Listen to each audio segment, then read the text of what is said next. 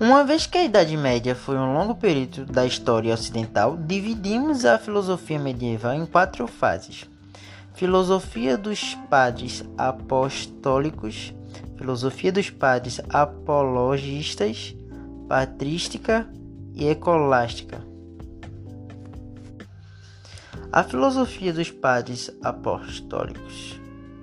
No século I e II, a filosofia desenvolvida teve relacionada com o início do cristianismo e, portanto, os filósofos desse período estavam preocupados em explicar os ensinamentos de Jesus Cristo no meio pagão. Recebe esse nome uma vez que esse cristianismo primitivo esteve baseado nos escritos de diversos apóstolos. Filosofia dos padres apologistas.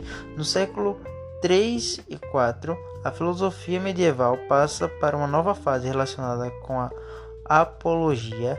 Esta era era uma principal figura retórica que consistia na defesa de alguma ideia, alguma ideia, nesse caso, a fé cristã.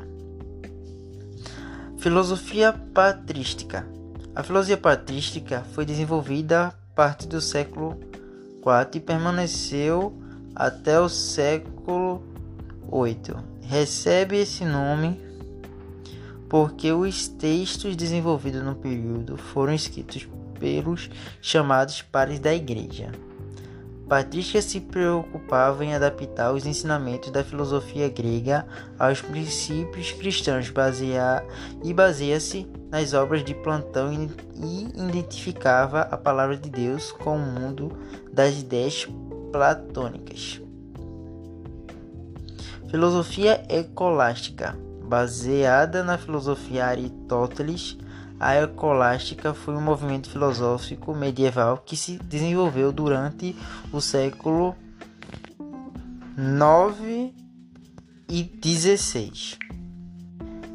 Ela surge com o intuito de refletir sobre a existência de Deus, da alma humana, da imortalidade.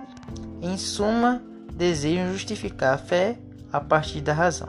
Por isso, os escolásticos defendiam que era possível conhecer Deus através de empirismo, da lógica e da razão.